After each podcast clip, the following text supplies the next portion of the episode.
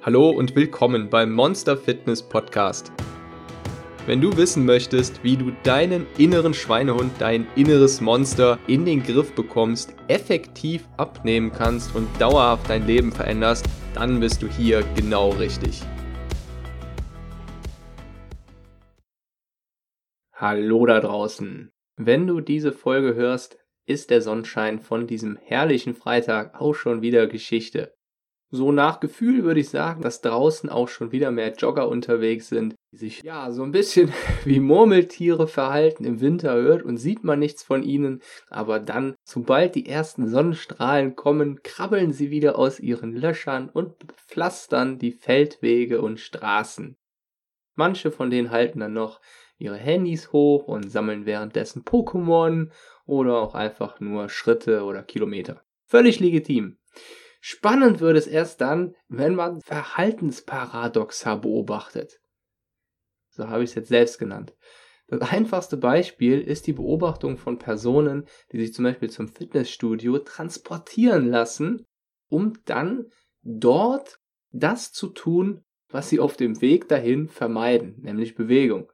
Also mal ganz konkret, das Fitnessstudio, das ich besuche, liegt im dritten Stock. Nun hat man die Qual der Wahl, wie man dorthin kommen möchte. Entweder man nimmt den Aufzug oder man nimmt die Treppe. Soweit, so gut. Nun kann man dabei folgende spannende Beobachtung machen. Nicht wenige Personen nutzen den Aufzug, auf den man nicht selten mindestens ein bis zwei Minuten warten muss, die Treppe dauert vielleicht so 20 bis 30 Sekunden.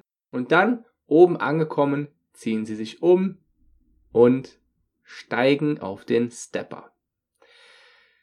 Ich kann da wirklich nicht anders und muss mir dann, naja, so mein Grinsen verkneifen. Und an einem Tag war ich einfach mal so neugierig und habe mich dazu überwunden, einfach mal zu der Person hinzugehen und zu fragen, weshalb sie die Treppe nimmt, aber danach dann eben auf den Stepper steigt. Ob das nicht irgendwie widersprüchlich sei. Ich konnte da einfach nicht anders. Die Antwort war, naja, ich fange ja erst hier mit dem Training an. Ich bin froh, wenn ich hier meine 30 Minuten Stepper rumbekomme. Da will ich nicht auch noch die Treppe nehmen. Das Ganze ist nun ungefähr fünf Monate her, seitdem ich die Person da angesprochen habe. Und ähm, die war relativ regelmäßig die ersten zwei Monate da. Und dann war sie plötzlich weg und ich habe sie seitdem auch nicht mehr im Fitnessstudio gesehen. Das, was diese Person da gesagt hatte, war eine sehr, sehr interessante Äußerung, die auch überhaupt nicht unlogisch klingt. Wenn man schon im Fitnessstudio auf den Stepper steigt, warum dann noch zusätzlich die Treppe antun? Da steckt allerdings viel mehr hinter, als man auf den ersten Gedanken denken mag. Denn diese Person ging warum ins Fitnessstudio? Um 30 Minuten Stepper rumzubekommen. Um froh zu sein, dass diese 30 Minuten Stepper vergehen. Das Ziel war es also, dieses Training zu absolvieren. Dieses Ziel könnte vielleicht aus einem Fitnessmagazin gekommen sein, der Arzt könnte dazu geraten haben, aber ganz sicher hat sich diese Person dieses Ziel nicht selbst überlegt. Sie hat sich nicht selbst überlegt, warum sie das eigentlich macht. Es gibt einfach kein Warum. Es gibt keine Motivation, die einer intrinsischen Motivation nahe kommt. Eine echte intrinsische Motivation gibt es auch nur selten beim Training. Das würde bedeuten, dass man die Tätigkeit ausführt, weil einem die Tätigkeit an sich so viel Spaß macht. Das hat nichts damit zu tun, dass man motiviert ist, die Tätigkeit auszuführen, weil man damit irgendetwas bereich, äh, erreichen möchte und deswegen macht es Spaß, sondern intrinsisch motiviert bedeutet wirklich, die Handlung an sich bereitet einem Freude und Vergnügen. Die häufigsten Beispiele dafür sind zum Beispiel Spielen und Sex. Die Motivation, mit der wir es nun hier zu tun haben, ist eine von der Motivation, den Glückshormonen und dem Warum entkoppelte Pflicht, die mehr oder weniger von außen auferlegt wurde. Wenn wir unsere Handlungen so erledigen, gibt es keine Energie, keine Glückshormone, sondern im besten Falle nur Stress und Druck ich werde mal noch etwas krasser, jemand, der unbedingt etwas erledigt bekommen möchte, aber nicht weiß, was der Sinn dahinter ist, beziehungsweise das für ihn oder sie selbst keinen Sinn ergibt, der brennt nicht von innen, sondern der wird irgendwann verbrennen. Und dann hört man irgendwann entweder von selbst auf oder wird dazu gezwungen, zum Beispiel durch einen Burnout, mit dem wir es in der Arbeitswelt heutzutage weit öfter zu tun haben als früher. Es gibt Statistiken, die hervorragend darin sind, einem die Motivation zu nehmen. Nämlich angeblich hören über die Hälfte der Personen, die mit dem Sport anfangen, nach spätestens drei bis vier Monaten wieder auf oder gehen nur noch sehr unregelmäßig dahin. Nach manchen Statistiken sind es sogar 80 bis 90 Prozent, die in den ersten sechs Monaten wieder aufhören. Ist da wirklich so eine große Diskrepanz zwischen, hey, ich möchte das jetzt und dann, nein, jetzt doch nicht mehr, das habe ich mir anders vorgestellt. Es geht also darum, sich selbst nach dem Sinn zu fragen, warum man das gerade tut. Also auf das Training bezogen, warum verdammt nochmal gehen wir ins Fitnessstudio? Was ist der Sinn dahinter? Der Sinn dahinter kann ja nicht sein, 30 Minuten Stepper rumzubekommen. Der Sinn kann auch nicht sein, den Arzt beim nächsten Termin zufriedenzustellen. Es geht vielmehr darum, den Sinn für sich selbst zu entdecken. Und das kommt niemals von außen. Niemals von irgendeinem Fitnessmagazin, von einem Arzt, von einem Freund, vom Partner, von sonst irgendjemanden, sondern man muss wirklich selbst davon überzeugt werden, im besten Falle, bevor man überhaupt mit dem Training anfängt. Ansonsten legt sich unser stets effizient, bequem handelndes inneres Monster einfach aus Unlust auf uns drauf und wir werden extrem viel Energie brauchen, um dran zu bleiben, bis wir schließlich einfach handlungsunfähig werden, einfach überhaupt keine Lust mehr haben, weil uns die, weil wir überhaupt keine Energie mehr zur Verfügung haben. Und das Ganze geht noch auf neurowissenschaftlicher Ebene weiter.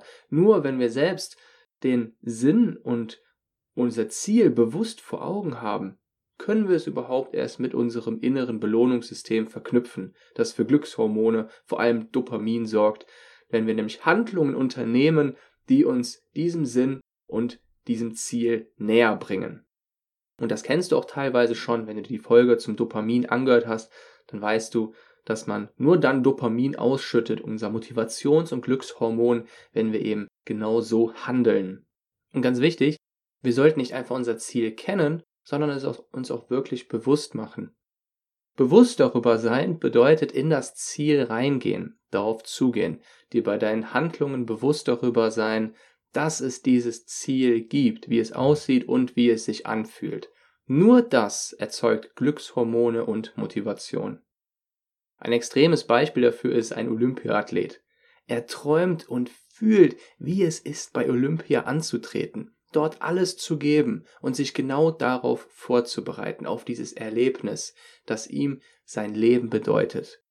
Das fühlt er bei jeder einzelnen Trainingseinheit. Wenn wir also nicht genau wissen, warum wir etwas tun, sollten wir erstmal damit aufhören und uns fragen, warum? Was ist der Sinn? Und bin ich von diesem Sinn überzeugt? Ich denke, dass wir uns relativ oft wie ein Roboter mechanisch auf etwas zubewegen, um dann festzustellen, dass wir doch nur ein Mensch sind der das nicht wirklich möchte. Und unser inneres Monster lässt sich nun mal nicht mechanisieren, sondern nur begeistern. Am Ende sagen wir dann, ach Mann, das hat schon wieder nicht geklappt. Ich bekomme es einfach nicht hin. Das muss meine Genetik sein, oder ich bin einfach zu doof. Diese Bewertung wäre richtig, richtig schade. Aber ich habe sie schon sehr oft gehört. Und ich glaube, dass wir sehr, sehr oft von außen unsere Motivation quasi eingeimpft bekommen oder von außen unsere Pflicht auferlegt bekommen und wir dadurch nach dem handeln, wie wir es quasi nach externen, so handeln, wie wir es nach externen Maßstäben tun sollten. Und das bringt niemals anhaltende Motivation. Aber ich glaube, dass gerade das der entscheidende Punkt ist, der ein von diesen 80 bis 90 Prozent der Personen unterscheidet, die dann eben in den ersten sechs Monaten wieder aufhören.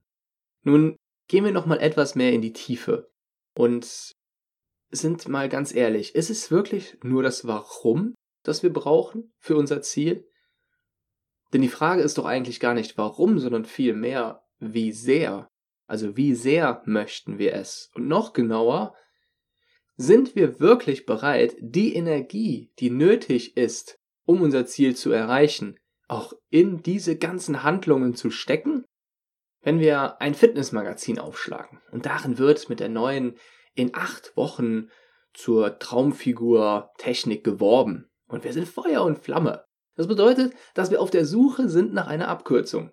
Dass wir uns danach sehnen, endlich die Lösung bekommen, bei der wir nicht so viel Energie reinstecken müssen. Das bedeutet dann automatisch auch, dass uns unser Ziel und unser Warum nicht so wichtig ist, um den ganzen Weg zu gehen. Solange wir auf der Suche nach einer Abkürzung sind und denjenigen Glauben schenken, die uns kurzfristige Lösungen anbieten wollen, Abkürzungen und etwas, das einfach sehr bequem klingt, dann bedeutet das, dass wir uns noch nicht wirklich mit unserem Ziel und mit unserem Warum angefreundet haben. Oder dass vielleicht irgendwie, wir vielleicht irgendwie von externen Motivation erfahren haben und irgendwie das uns denken, wir sollten das vielleicht mal tun, aber wir selbst nicht wirklich von diesem Sinn überzeugt sind. Und unser inneres Monster kann da sogar manchmal schon fast perfide werden. Manchmal reicht es uns auch aus, nur so zu tun, als würden wir etwas verändern wollen, nur damit wir unser Gewissen beruhigen. Und genau das steuert uns dann dahin, einfach mal 30 Minuten auf dem Stepper zu verbringen, ohne genau zu wissen, warum oder wohin die Reise gehen soll. Das steuert uns dahin, nach drei bis vier Monaten das Handtuch zu werfen und zu sagen, ach, ich Depp.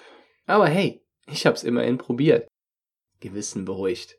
Und man fängt wieder an, die alten Gewohnheiten aufzunehmen. Man kann wieder mit einem erleichterten Ge Gewissen so essen wie vorher, die alte Ernährung aufnehmen, den Sport sein lassen und sich damit trösten, dass man es immerhin probiert hat. Ich bitte dich dabei auch echt nochmal an diese Statistiken zu denken, die nun mal nicht von irgendwoher kommen und sich selbst zu fragen, ob man wirklich die Energie da reinstecken möchte. Die Antwort kann manchmal auch einfach wirklich Nein heißen. Das heißt, wenn du bisher einfach noch nicht davon überzeugt bist, dass eine Ernährungsumstellung, eine Gewichtsabnahme das ist, was du jetzt haben möchtest, was du gerade brauchst, dann ist das vielleicht auch einfach nicht, gerade nichts für dich. Ich sage nicht, dass es nicht sinnvoll wäre, aber das ist meine Meinung. Und das Einzige, was für dich zählt, ist deine eigene Meinung und deine eigene Überzeugung. Natürlich kann es sehr dabei helfen, dir mehr Wissen darüber anzueignen, denn gerade das kann sehr viel Motivation auslösen, wenn man weiß, wie sich die Ernährung, die ganzen Lebensmittel und Nährstoffe im Körper auswirken. Aber solange du da nicht angelangt bist, dann macht dieses eher von außen auferlegte, diese eher von außen auferlegte Motivation nicht viel Sinn. Und du wirst höchstwahrscheinlich wieder nach ein paar Monaten aufhören. So, das war nun eine ziemlich lange Erklärung für die letzte Challenge, bei der ich dich gebeten habe, dir dreimal fünf Minuten in der Woche zu nehmen, um aufzuschreiben, was dein Ziel ist und warum. Denn wir können es so leicht aus den Augen verlieren und es so leicht aus dem Bewusstsein verlieren. Nun bitte ich dich, dich wirklich mal nach dem Sinn zu fragen und danach, ob du bereit bist, die Energie dafür zu investieren. Also für nächste Woche dich zu fragen, ob du, wenn du mal darüber nachdenkst, was alles dafür getan werden muss, um dein Ziel zu erreichen, ob du ehrlich selbst davon überzeugt bist, all das auch zu investieren und die Opfer zu erbringen. Keine Abkürzungen, sondern den ganzen Weg zu gehen. Ziele geben Energie. Sie sind so ein bisschen wie Energiespender. Je größer das Ziel ist und je mehr es dich motiviert, desto mehr Energie geben sie, wenn wir uns gerade daran darüber bewusst werden, wenn wir es gerade fühlen, wenn wir es gerade sehen, das Ziel. Und das gilt eben nur dann, wenn wir unser Ziel auch sehen und fühlen können. Also formuliere dein Ziel aus. Für viele ist es zum Beispiel eine sehr große Motivation, ihre eigene Familie zu stärken. Und der Weg hin zu einer annähernd intrinsischen Motivation, der ist lang, wenn man gerade erst anfängt. Aber mit einer mit der bewussten Zielwahrnehmung machst du einen gewaltigen Schritt auf dein Ziel zu und wenn du wirklich ehrlich zu dir selbst bist, es wirklich möchtest und davon überzeugt bist und das von dir innen herauskommt, dann stapelt sich auch die Motivation und du wirst sehr stark mit Energie belohnt. Ich wünsche dir nun ganz viel Erfolg dabei und bis zur nächsten Woche, dein Monster Coach.